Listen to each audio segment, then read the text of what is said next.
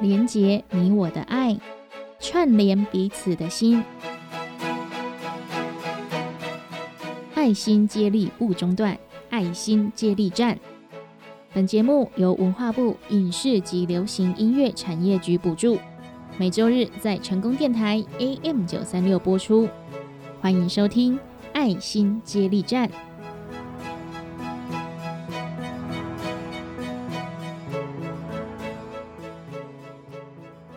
电台 AM 九三六，欢迎收听《爱心接力站》。大家好，我是班班。本节目由文化部影视及流行音乐产业局补助，每周日在成功电台 AM 九三六播出，开放网络同步收听。今天的节目，我们来到了华山基金会星星爱心天使站。在星星爱心天使站，有一位爱心义工杰哥。杰哥是海军退役士官，参与华山服务时。发现有许多长辈因为行动不便，不方便外出剪发，更有长辈是为了省钱，所以把理发的费用省下来。杰哥回忆说，看到长辈失能不便，还为了省钱，久久才理发一次，觉得难过不舍，就下定决心报名美发课程。想不到一年努力后，考上了丙级证照，四年内还考到了乙级证照。今天的节目，我们就跟着星星爱心天使站的许家龙阿龙站长，以及方信杰杰哥，一同外出访视长辈，聆听他们的生命故事。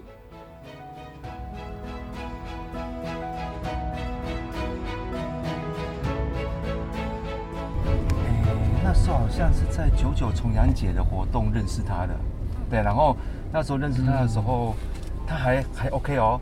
就我们，因为我们如果有新的长辈的话，我们会会先去初步评估，叫初评嘛。然后初评完之后，哎，我们可以隔一个月就可以服务了嘛。然后隔一个月就发现他脚断了，因为他骑脚踏车被车子撞，然后整个左边的好像左脚右脚他就骨折就对了。然后那时候他住四楼，然后就他对非常的不方便，然后而且他要陪医，所以那时候就常常我们跟义工就一起陪同他去去回回诊就对了。所以阿姨她现在脚好了，所以她每次想到这一段的时候，她都觉得说哦，真的是可以看到人情的冷暖。因为那时候她很不适的时候，行动不便的时候，她觉得哎啊都没有人关心，对啊。那时候你知道吗？她从从楼上要下来楼下的时候，因为其实我那时候想用背的，可是我就背的太危险了。如果我不怎么样的话，全部人两个都可能会遭殃。所以她就想到一个用一个泡棉垫的对垫子哦，然后就一格一格放在那个。阶梯上，然后由上面慢慢一个一个坐下来，然后回到回诊完之后要上去的时候，一格一格这样坐上去这样子。哦，对啊，他讲了有事有些事情蛮有道理的。嗯嗯，我讲我讲我的经验哈，那个阿姨，她因为我们都开车带他们，有时候会接送啊什么之类的，啊在在车上就其中有一个阿姨哈，对他讲话就是比较直接一点啊，或许。直接是比较婉转一点，就比较蛮不客气的了。而且有一次我要去找那个这这个阿姨嘛，啊是另外一个阿姨对她讲话不客气，去找那个阿姨，结果她一开口就给我讲说哈，那个那个谁啊谁啊，就是讲话很不客气那个那个谁啊谁啊，啊我心里面就有一个底，就想说嗯，她一定要给我抱怨说那个阿姨讲话很不客气。结果她给我讲怎样，你知道吗？哎，那个阿姨一个人自己住哈，啊又要租房子这样啊，她怎么过活啊？我就 是就就好惭愧啊！反而是关心，对啊，我觉得我好丢脸啊！我怎么会说预设立场说，嗯，他就是要跟我抱怨说那个阿姨对他讲话不客气。哎呦我的妈！我就觉得说，所以那个矮人真的是，他真是很好，对啊。嗯，所以有时候跟长辈相处哈，都会学到一些他们的智慧，啊，他们的那个气度和他们的那个宽容啊。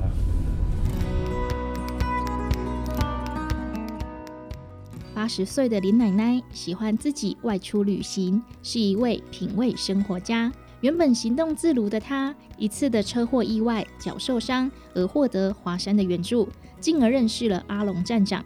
阿龙站长不仅协助陪同就医，也想办法让奶奶的生活品质获得提升。哎，阿姨，自我介绍一下。哎，我本名姓林啊。今年七十九，啊，未使讲九，爱讲八十。爱讲八十。嗯，看袂出来呢，你 保养的很好呢。真的吗？哎呀，喙齿若用起来冒冒啊！哦，你皮肤个做油的安尼，哈，哦，真的。要问我撇步无？等下。这爱记落。啊，你现在阮的阿龙偌久啊？阿龙站长。应该我较着上安尼三四年，三四年有啊，四五年，嘿。嗯。哦，第一次在重，诶，重阳节伫民主公园吼，嗯。安尼爱，诶，我讲我独居老人，嗯。爱伊就来访问啊。嗯。可是我那时候觉得，因为我很作用诶，嗯。我搁咧共打工，嗯。啊，赚一点那个啊，就生活很很浅显很惬意的对啊。嗯我觉得对他没什么很重视。嘿。后来没多久，哇，天有不测风云，嗯。我的车祸啊，嗯。啊车祸吼，迄款迄个，诶，甲先敲电话互伊哦。嗯。啊，迄个啊就我看到伊，就是一直哭一直哭，刚才看看到真的，因为我以前觉得我做很有自信，很那个，怎么一下子，迄款迄个我的骹长去，啊就看着像看着亲人安尼的，就是哭了，看着阿吉阿哭啦，啊就是那个他都用车子来接我去医院，迄款迄个红看，啊，搁派义工，吼若无伊，我这段日子不晓得要怎么过。他诶，他每一次来，我要去上医院的时候，我背楼梯是用安尼一一站一站起来，啊，只好自己调侃自己说我是阿吉啦，就这样。强颜欢笑，安尼安尼啊！但是我看着迄头拢会哭着对啊。后来我的骹接无好势，就是弯弯他，嘿，即马就是安尼，哦。接无好势，因为叮当也是迄款迄落，迄迄款迄落，我爱家己煮啊。嗯。没有人啊啊！哦，我那时从来没有。如果是感冒，我自己会调理嘛。可是，伊款骨折，毋捌知影，毋知影讲第一个、第二个月，就是拢袂使叮当。啊，我着安尼压落，爱煮饭啊，长照只有两小时嘛。安尼啊就弯去啊，啊迄骨头就痛出来。啊，阿良哥当作我是亲人相像，他就那个骨头啊，看到很可怕。伊家己甲我去挂号，挂三间诶，迄款迄落骨科。啊，迄落伊讲安尼袂使，就是比我的亲人还亲，就是自动的给我看到这个讲安尼袂使，伊甲我挂号，啊，带我去，伊讲啊，我讲啊奇怪，啊你今仔较有时间，伊讲无，即下早时间拢要互你安尼。我即个人也是糊里糊涂的人，毋知影讲吼，迄骨头，他要给我削骨，我是开刀以后啊，是那个骨头削掉哦，我以为是他要给我重新那个了，啊，结果啊是那个阿龙就跑来跑去，有无？我我袂连伊去中正骨，连伊大同医院啊。那时候我心里真的很挣扎，因要要抉择说在哪个医院在看，哪一个医院我已经失败一次了。我知影讲老人若是搁拖入去，我就安尼眼目塞到，啊，就我一定要在这个时间赶快复原，嘿，决定啊，那时候很挣扎，到底是哪个医院好，只有听天由命。啊，真正是听天地，因为毋知影要对一间病病伊，啊，要搁是要开啥？我也准是搁电开啦，结果毋是啦。那啊，迄拢是很匆忙嘛。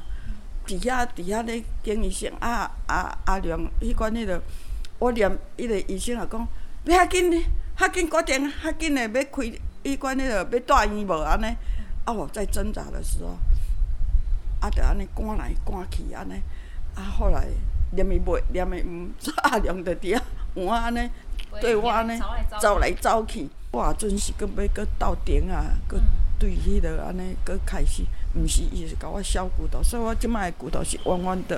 啊，即摆骹骨，行行路方便啊吼。啊，他以前的骨头是安尼凸出来啦突出皮，你知道吗？就看到一个骨头在那边呢，嘿啊哎，所以都把它削，把它削掉削皮。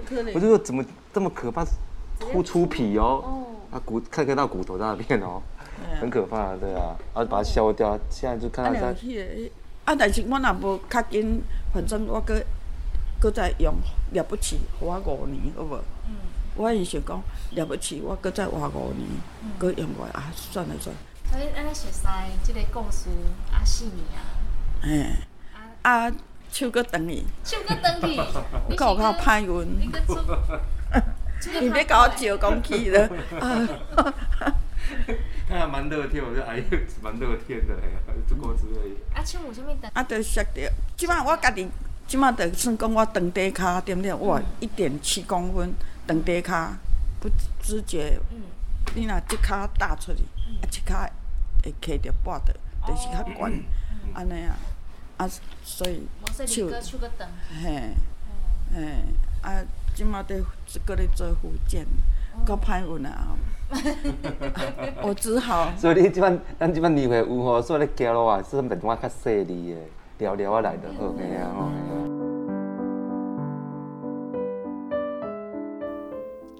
阿龙站长外出访视长辈时，除了帮他们量血压、询问近期的身体状况，也会和他们玩脑力激荡游戏。不仅阿公阿妈玩得开心，今天一同外访的我们也乐在其中。阿姨，我来呀，阿姨在做啥？你在干什么？来了。哦。怎么样？我来。对对对对。啊！啊，你先坐者，阮先甲你让一下，你的血压，你坐遮拄啊好。哦，坐啊遮，。电风扇。阿姨你先坐，啊，你你先坐。阿姨的行动很敏捷呢。安尼有够。那阿姨你先坐，量一下血压一个。阿姨我甲你领会啊无？啊，你你楼骹，你楼骹你第二遐无迄款无血压嘛，血压机啊，哇，一百五十块。量一头呢。你要给他看了。哦，我没有给他量他。你要给他看。爱挂号的对了。要挂号干嘛在讲话哈？五一四七，你悬了甲悬小看咧？你会知吗？你是看着我会紧张啊，是啊，看着我欢喜啊，是啊，哎，都不是的。哎，等者我来讲，咱要什么？等者？你遐坐，因为吼，我即摆要甲你算啊，我有炸一罐大罐的迄款麦片片送你点点，但是要送麦片，你也先甲我算一个记忆力的游戏。哦，这种。嘿，足简单的哦来。人甲我吼，甲我一阿伯吼挑战六样，快来坐，你坐，你坐来这里这来里这里，来来来，来，来，阿姨这互你颗粒的记忆。来，可你记伫来，来水看我来，你先睇，来这，好，第一个啥物话？时间啊，手柄啊啦，那快 快，个手柄啊，啊，即个咧，玫瑰花，好，安尼好啊，简单啊来，好，第一个啥？那个不是时间，手嘿表啊啦手。柄啊嘿。啊，玫瑰哦花，。别讲好来来来，好来，就简单吼，嗯，好来，要加两张哦。加两张，吼，哦这个啥？星星。来来来，换一个，咱换一个，好来换一个。来，第一个啥？爱心、爱心，玫玫瑰花、玫瑰花，手表啊，手表啊，老鼠就。是恐怖的张纸啊吼。没事来啊，你会惊？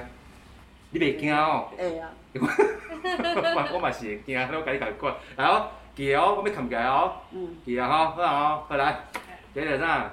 诶，星星。爱心，玫瑰花，好来，手表啊嘿，老鼠。哦。你也这厉害。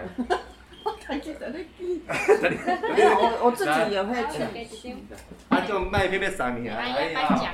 哎颁奖。哎，哎颁奖三年啊！目镜安尼嘿，哎。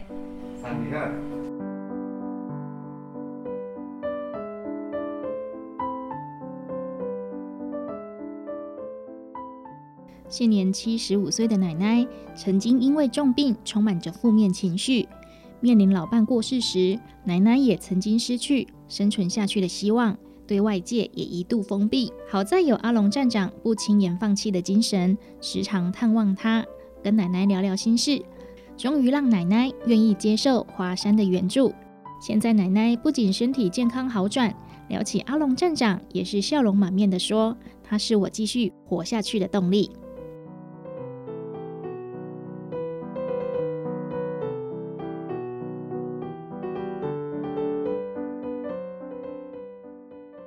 阿姨今年几岁？七十五，七十五。哎，你们都看起来好年轻哦。哪里老了？那你怎么跟那阿龙站长认识的嘞？那个时候我病得很重，那个时候都快死了。哦，怎么了？是他救我命了。真的哦。我出院以后，刚出院在家，头脑一直在想，准备自杀，不知道怎么死，怎么样死才会比较快，不会被人家发现。人家说自杀最怕被人家发现，等一下又死又死不了，送到医院更可怜。嗯，我头脑整天想这个，什么都没想，坐在家里很难过，整天在想死的时候他来，他来的时候我很不高兴，因为那个时候我不相信什么慈善机构。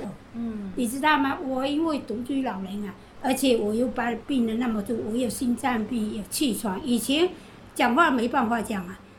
晚上也没办法睡觉，躺躺下去就好像快断气了。住在医院的时候，那个时候住在龙总的时候，病得很重。嗯，他来的时候，我本来人家来我都开里面的门，外面都不开。一听说慈善了，我就管他走。我说你跟我走，我不要你进来。他说我看看你吧。我说我不要你看。他来跟别人以外因为不一样，我讲你别生气哈。他嬉皮笑脸的，嘻嘻嘻嘻讲话都是笑脸，很笑脸。我没看见这么笑脸的年轻人，后来就让他进来，进来，但是我也是没有好眼色，没有好脸色给他。你问他，我没有好脸色给他，我不不不相信。我问他你怎么知道我？他后来跟我说是人家给他讲的。介绍了来，嗯，后来我就是很勉强给他聊几句，嗯，就是冲着他那个笑脸嘛，嬉皮笑脸，有一点赖皮，赖得好，好对对？赖得好。后来呢，就跟他聊了一下，他问我叫什么名字，年龄多大，什么病，我都给他讲，讲好一次，我想不到世界上有这么好的人，我这一辈子第一次遇到这么好的人。从那个，因为我那个时候病得很重，他几乎每个礼拜来，而且都是亲自来，没有叫那个社工来，都是自己亲自亲自来，亲自来。我跟你讲，还有一次我最感动的是，那个时候我老公还没死，因为我自己病得很重，常常住院，没办法照顾我老公，放在安养院。安养院是这样子的，你放在我安养，在我安养院的时候属于我的。一送一一重症送到急诊室，送到医院，他就不管了。打个电话给家属，他就不管了。后来我去，我自己也病得很重。我去，因为我产季在龙总看病，龙总医生都认识我，知道我病得很重，所以也不要我在里面照顾他。嗯。但是我去的时候，他白天没人照顾吧？是不是？他又又换尿布啊？你知道吗？没想到他奇怪到这样的程度啊！嗯。真的，我跟人家讲，人家都说我胡说八道，哪有这样的人？而且是年轻人，老人都不会这样子，跟我一点关系都没有。他去换尿布，嗯，因为我我我生病，我搬不动啊。我老公我又翻身嘛，然后尿布换身他帮他换尿布，嗯，哇，真的我都感动的快流眼泪。世界上哪有这样的人？生病，不管是我是我老公，都是他，嗯，都是他。后来一次一次我生病大病的时候，我本来重病都是打救护车嘛，我打救护车都打得很很熟悉的，因为我病一发作都是很严重，只要打救护车他都不要讲话，阿妈我认识你，你不要讲话，一个月平均打三次救护车，嗯。常常突然间。发作，我心脏一发作也是快死了，气喘发作也是快，这两种病都死得很快。后来认识他以后，我重病都是他亲自开车到医院。然后呢，他很忙啊，先送到我医院我去看病，他然后再去忙其他。然后我看好病了，打电话他再来接。嗯你看，真的像自己的亲人，像自己的儿子就一样了。嗯你知道吗？儿子还不一定有那么孝顺，真的都是他。我这条命是他捡的。后来从那个时候起，不但常常来看我，重病的时候他都是亲自来，三天两天的就来。到病情稳定的时候，他就比较没有经常来，但是他会叫他的社工来看我。嗯我吃的东西什么米呀、麦片啊、油啦、嗯就是日日常生活都是他拿。我这条命真的是他救的，如果没有他，我死了。因为那个时候我只是出院以后一直想自杀，嗯因为那个月一个月住了三次医院，打了三次救护车，我自己都觉得不好意思，一直打救护车。我那个时候想结束生命他来，是不是？我这条命就是他捡的。嗯现在越来越好，越来我以前没办法这样讲话，嗯，以前很喘哦。都是这样子。嗯我什么都没办法做。现在越活越好，越活越好。现在我病情稳定了，嗯所以说那个肺炎现在这么严重啊，我都不敢去医院。但是医生说你一定要来，嗯你不来不行，我药都没有停过。嗯现在很乖很听话，因为我怕他，怕他不理我啊。很念。我很需要他，没有他我真的没办法。我真的需要他因为。我们大家都希望你的身体很好，你很好，好好生活就很。我现在越活越好，人家都说我越活越年轻。嗯华山真的最好最好华山基金会，最好大 最好家帮真的找不到这么好的人。我忍后活到今天，多活了七八年，应该有七年多，快八年了。哦我，们是一百零二年的二月份认识的，对呀，八年了嘛，是不是？将近八年啊，七八年，八年了，刚好八年，超过八年，现在二零二零年了，嗯，嗯八年了，你知道吗？我那个时候都快死了，那个时候如果死了，到现在已经死了八年了。我这条命是他捡来的。阿姨曾经跟我讲过一句话，她说，她只要一有那种负面的情绪，想要自杀的时候，她就想到我会骂她，然后她就不敢做这件事情。不是骂，不是啊骂，那就不是想骂。我啊跟你讲啊，有一次那个几个，我又病得很重，就是因为药停掉嘛，三月份嘛，去年三月又病病又病得很重。我最怕病重，我一病重我就常常不想活，你知道吗？刚好那个那个那个当兵的来看我，那个时候有叫叫什么替代役的，呃，啊替代役替代役的替代役，两个替代役来看，他怕我情绪那么差哈、嗯他怕我会会想不开。我跟他说：“你放心，我不会想不开。为什么？我说我每一次一想自杀，阿龙就就就 就浮现了。就浮现在我的脑子里，我就看见他，我不敢自杀了。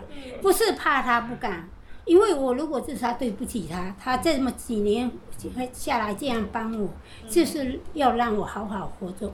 我如果死了，我怎么对得起他？是怕对不起你，不是怕你。人都去死去死了，还怕你？人都去世了，还怕你干什么？是不是？嗯就是怕对不起他。他照顾我这八年，就是为了让让我好好的活下去。现在越活越好，也越活越年轻。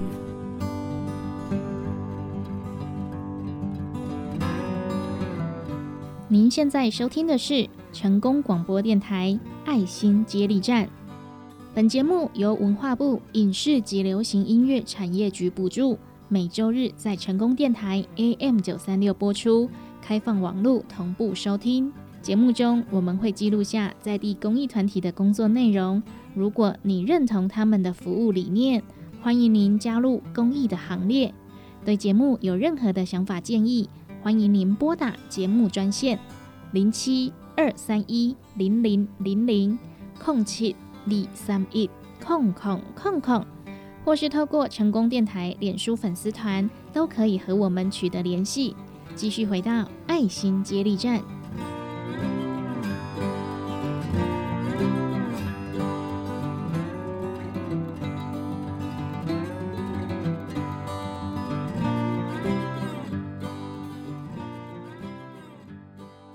然后因为我这边有一个义工啊，他因为他他也是跟我一样，我那时候我是一百零年十月一号来，对不对？他小少我一个礼拜多，我我都把他抓进来当我的义工，因为我们认识嘛，对不对？所以他也来了七年多了。然后这位义工让我很感动的地方就是他。在访视的过程当中，看到一些失能长辈，他要剪头发，需要推着轮椅去，甚至去推轮椅出去的时候，有些店家可能还不想帮那些长辈剪。对对对，或者说有些长辈他可能行动 OK，但是他为了省那一百块的钱，他可能头发留了很长很长很长之后才要去剪，因为也许一百块对我们来讲可能就是一百块很很少啊，就吃一顿饭啊，对，可是对，可是没就不见了，一杯咖啡可能就不见了，还比较还不够哎。对。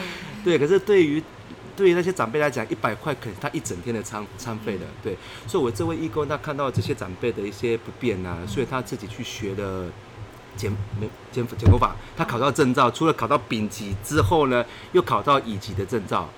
北边还是照上次这样理好吗？好好。但现在夏天，他所以我会稍微帮你上面理短一点点，比冬天的时候稍微短一点，好吗？可以。那夏天呢，放太长会热，就是流汗的话不舒服。好。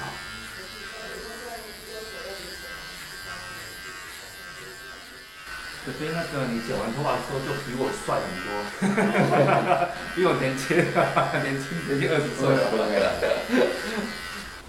谢谢。啊，再给你们哇，这样清爽多了哦。对啊。我们这个附近没有都没理发厅，都没有可以了，绝对可以的。现在这样弄起来，谢谢。嗯，你看，就像，哎，你刚刚在九头发的时候提到说，哎，这附近原本都没有什么理发店。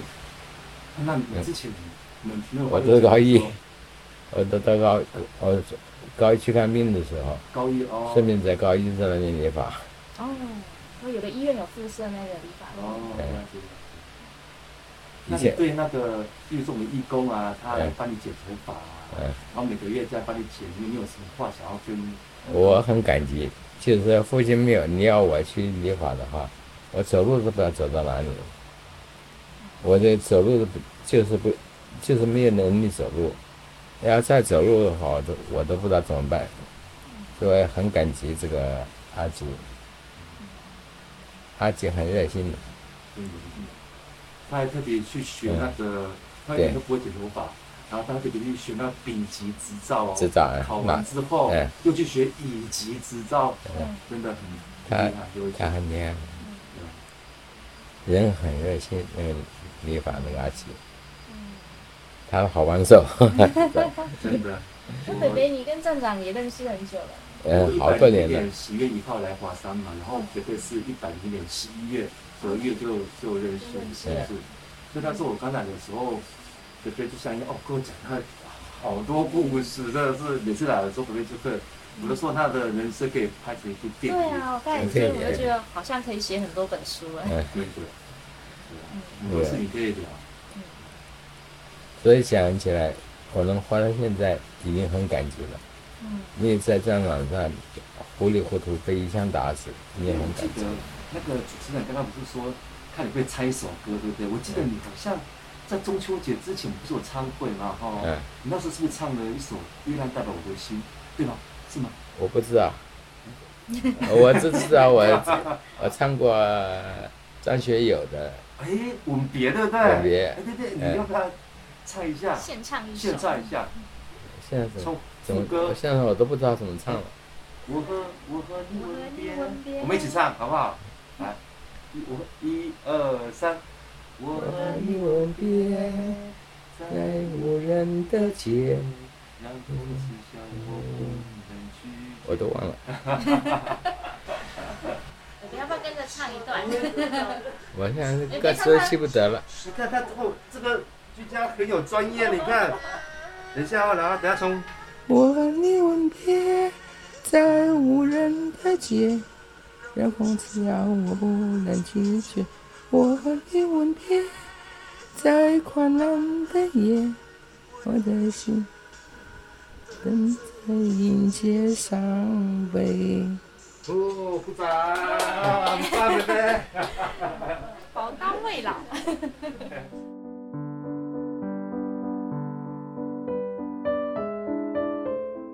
一人独居的阿公，在家的兴趣是读书。一进到他的房间，就可以看到成堆的书籍。阿公聊起他的过往，其实生命经历非常的丰富，但奈何人生路上几经波折，现在是孤单一人居住。好在有阿龙站长的探视，并且积极的邀请阿公参加华山举办的活动，让他和外界有所接触。而阿公其实有副好歌喉，在华山的活动中也曾经献唱过歌曲。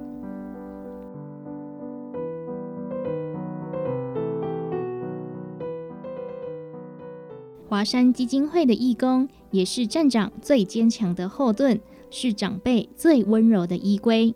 他们陪同站长访视，陪同长辈就医，协助站长募集社会资源，处理繁杂的行政工作。只要长辈有需要，就会义无反顾的出征，在他们的身上看到最真诚的关怀，最慈悲的容颜。欢迎大家贡献自己的时间和爱。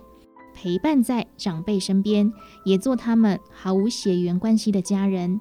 欢迎大家加入关怀长辈的行列。详细资讯请联系华山基金会。更多爱心故事，请锁定成功电台爱心接力站。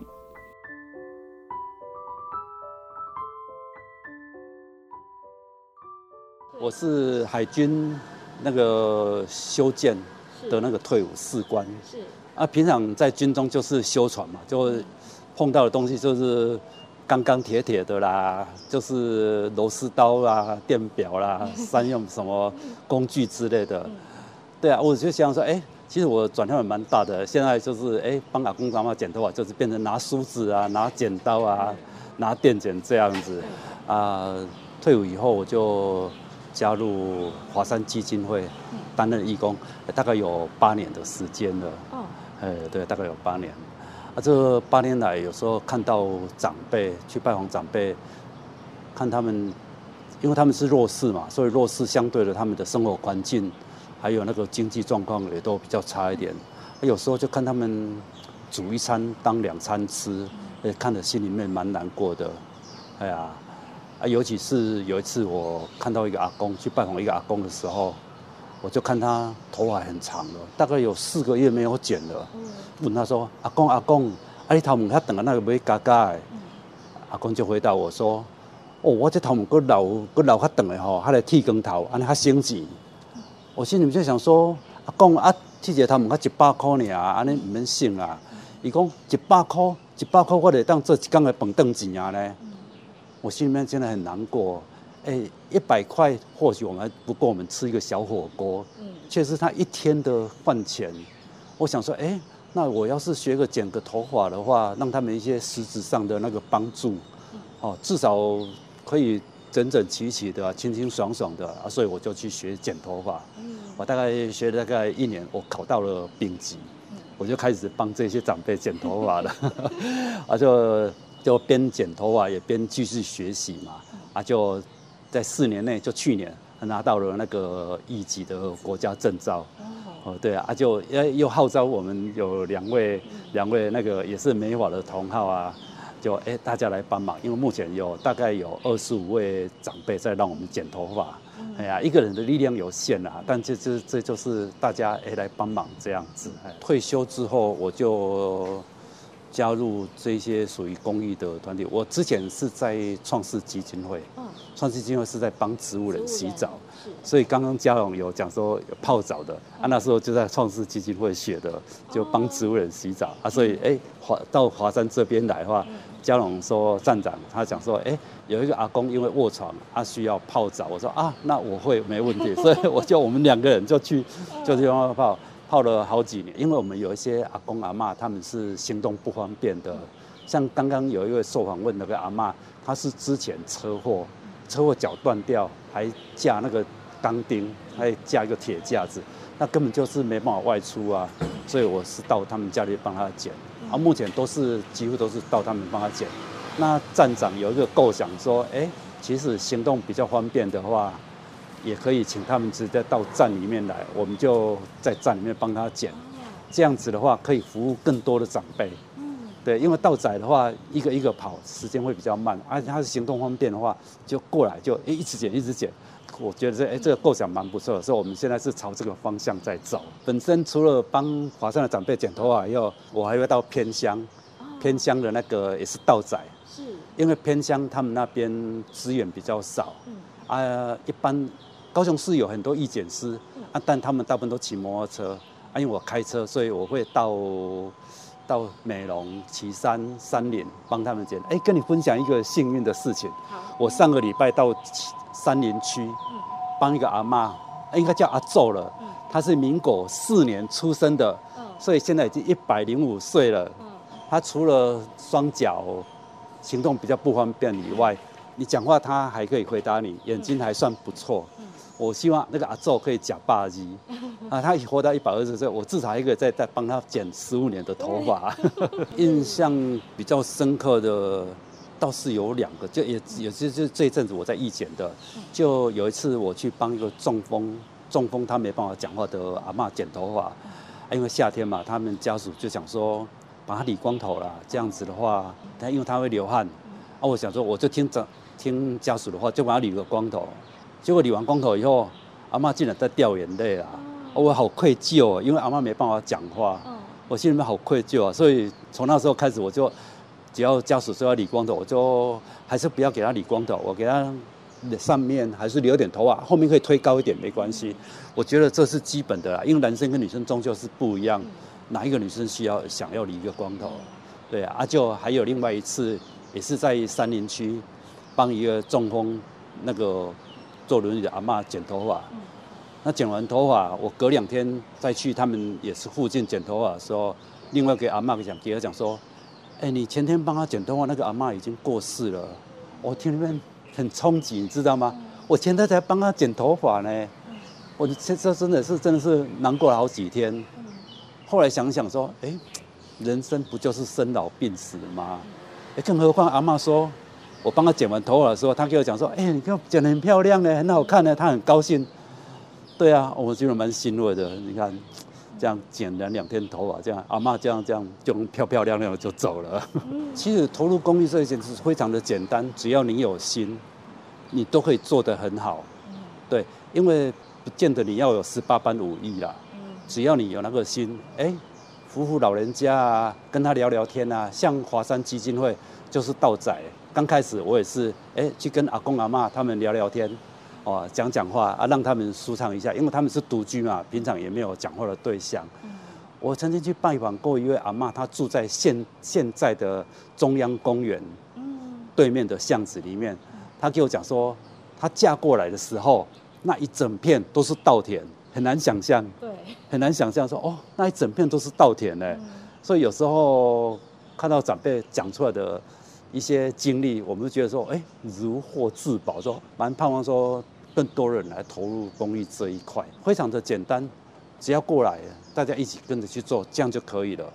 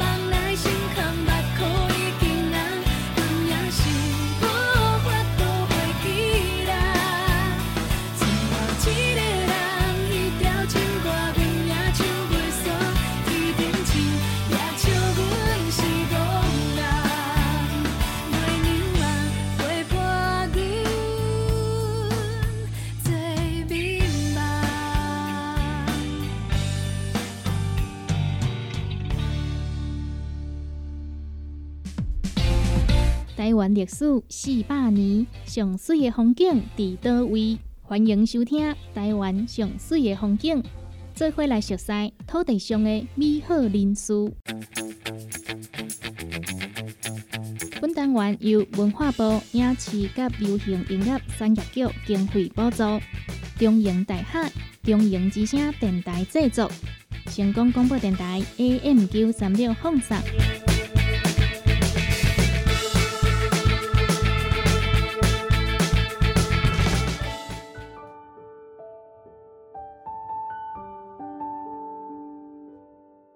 每一个成功者的故事，几乎都有着血泪交织的过去。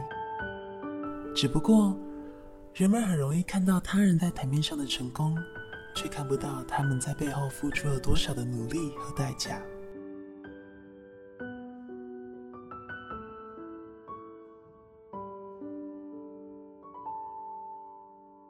听众朋友们好，欢迎收听《台湾最美风景》。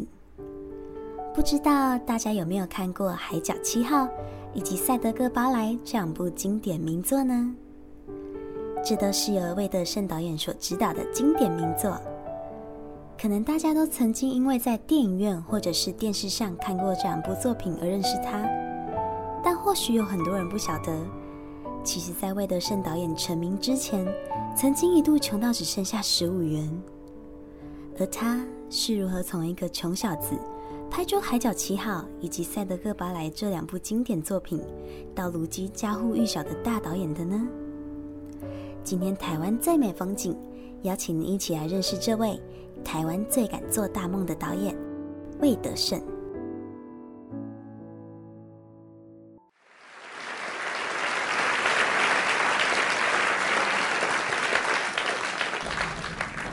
谢谢大家，本次演讲差不多告这告一段落了。那很高兴今天能邀请到魏德胜导演莅临现场来为我们分享他在影视圈打滚的经历，以及在拍摄电影的过程中所遇到的困境与心路历程。我们再次掌声谢谢他。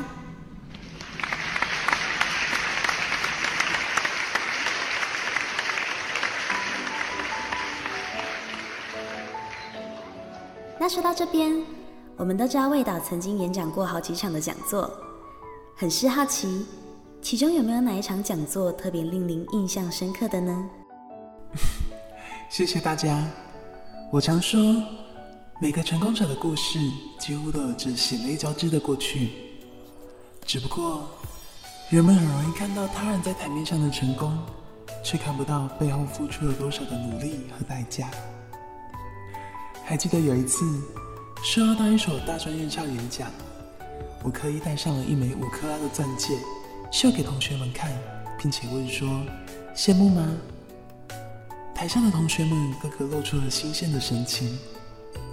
可接着我翻过手来，让他们看看我的掌心，并且问道：“那你们有看到吗？戴着钻戒的这只手的另一面，其实布满了茧。”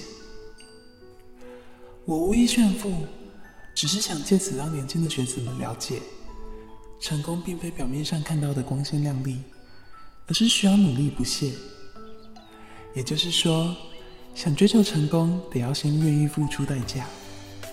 除了效仿成功者的态度与方法，更是要知道自己内心真正渴求的是什么。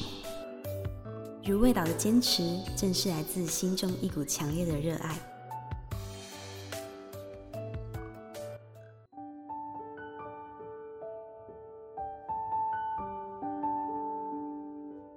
很多人都称呼他是台湾最敢做大梦的导演。在台湾电影最黑暗的时期，一部《海角七号》打破了许多项的记录，至今也仍是台湾电影的票房冠军。私底下的他，十年如一日，总是穿着着轻松的 T 恤装扮。下班呢，也是有时间就会从公司步行一个小时多的时间回到永和的家。他就是魏德胜，出生于台南永康，从小在庙口长大。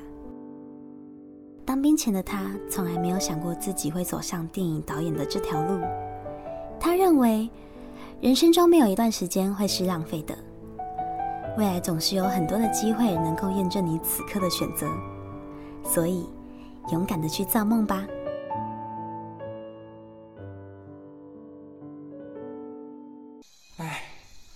回想起入行前的那一些点滴，还记得当兵那时，曾和一位世新毕业的同袍，在每次的休假日，一起到早年相当流行的 NTV 包厢观赏外国电影。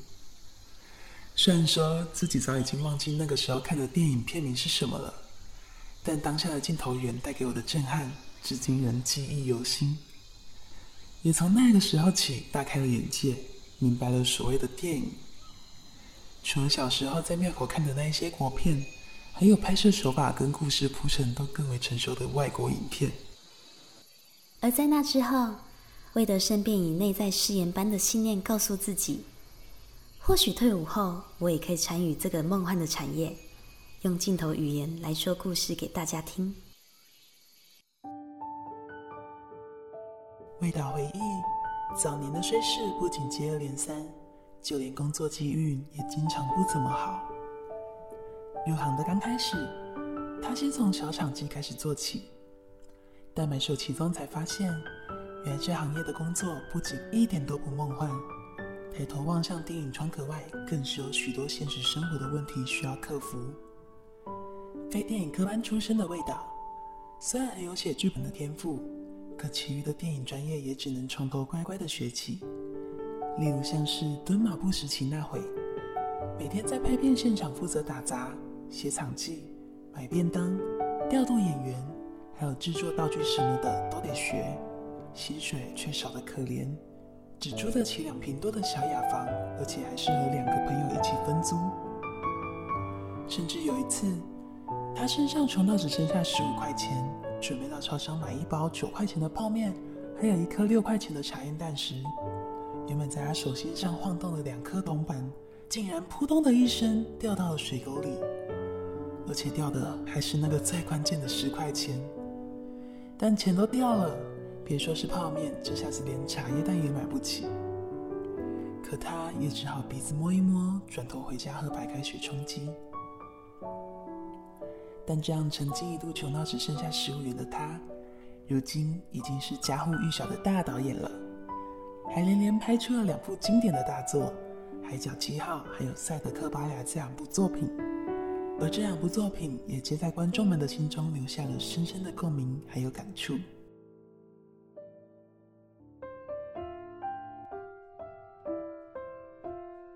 相信的人才看得见奇迹。从《海角七号》到《赛德克巴莱》，魏德胜一直在创造其他人不相信的奇迹。而如今，导演魏德胜的电影梦越做越大。这次呢，他将要打造耗资约一百三十五亿元以及四百年前的台湾场景。这次不只是拍电影，未来更是要作为历史性质的园区长期经营。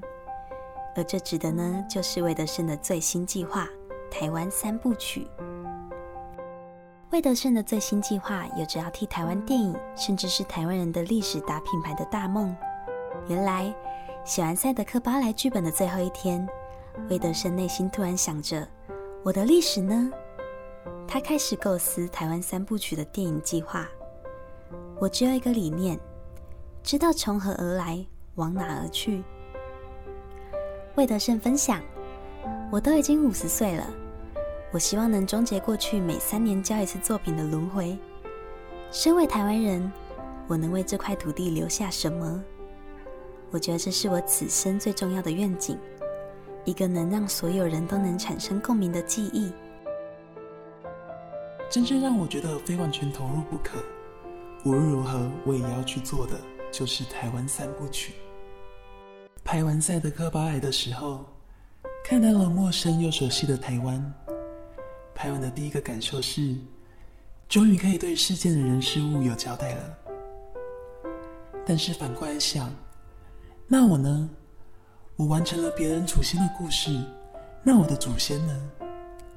于是我拾起了二十年前就完成的剧本，并下定决心，无论如何一定要做台湾三部曲，而且要在台湾走入世界满四百年的这个时间，献给孕育我们的这块土地。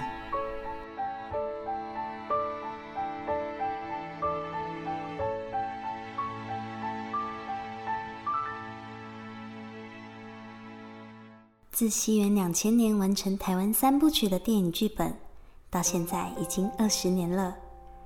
以一个时代、三个族群、三种观点发展的台湾三部曲，其时代背景是世界走进台湾、台湾迎向世界的开始，刻画出了台湾的多元文化性，是属于全体台湾人的故事。在那个开启近代世界史的大航海时代。我们生活的这座小岛扮演着要诀，写下了精彩的故事。历史可能被遗忘，但是它永远存在。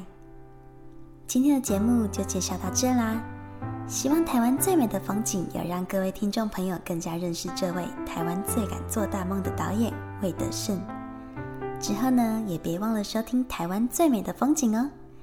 我们下次空中再会。导演曾经说过，他其实不是读历史专业的，只是因为想要讲那个故事，想要拍那个电影，才去学习的。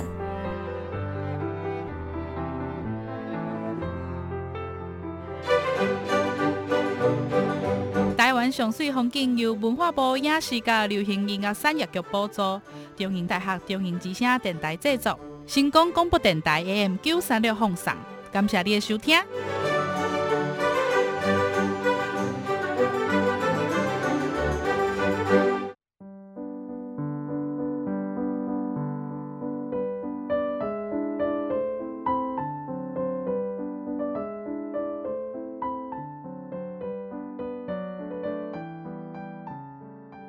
感谢您今天的收听，《爱心接力站》节目由文化部影视及流行音乐产业局补助，每周日在成功电台 AM 九三六播出，开放网络同步收听。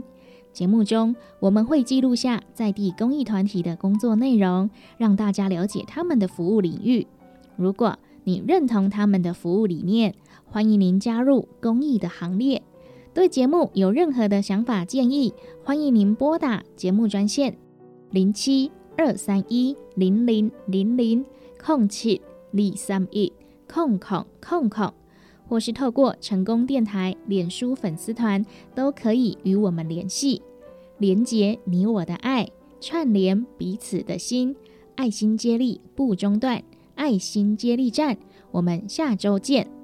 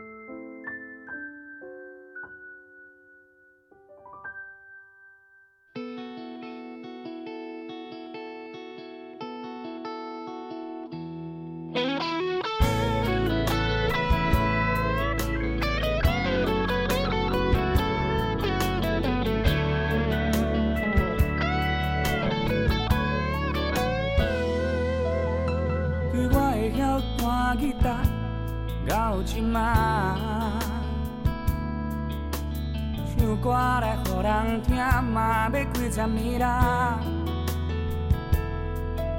对什么拢无的囡仔，变成一个受尽风霜的大人，伫咧舞台顶表演互人看，接受恁的好甲声，啊，毋知经过偌济风风雨雨的生活。啊，不管别人安怎甲阮看，只要阮会当唱歌，你就是阮的生命。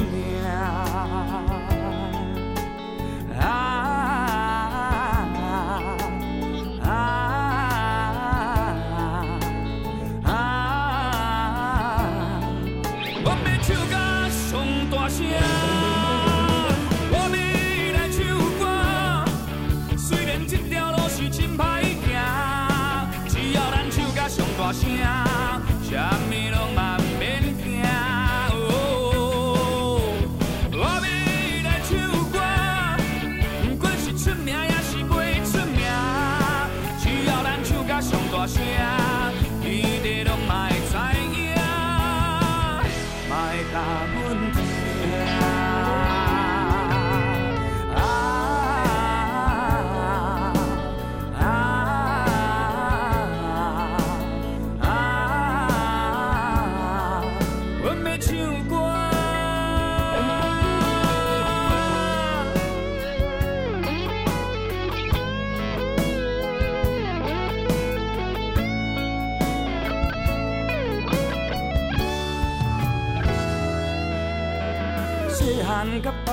妈妈因咧学念歌，大汉去拍一些餐厅表演，互人看。对日本时代的歌唱甲深嘛，对唱别人的歌唱甲家己的心声。啊，不知经过偌多风风雨。的看我，啊，不管别人安怎甲阮看，只要阮认真唱歌，伊就是阮的生命。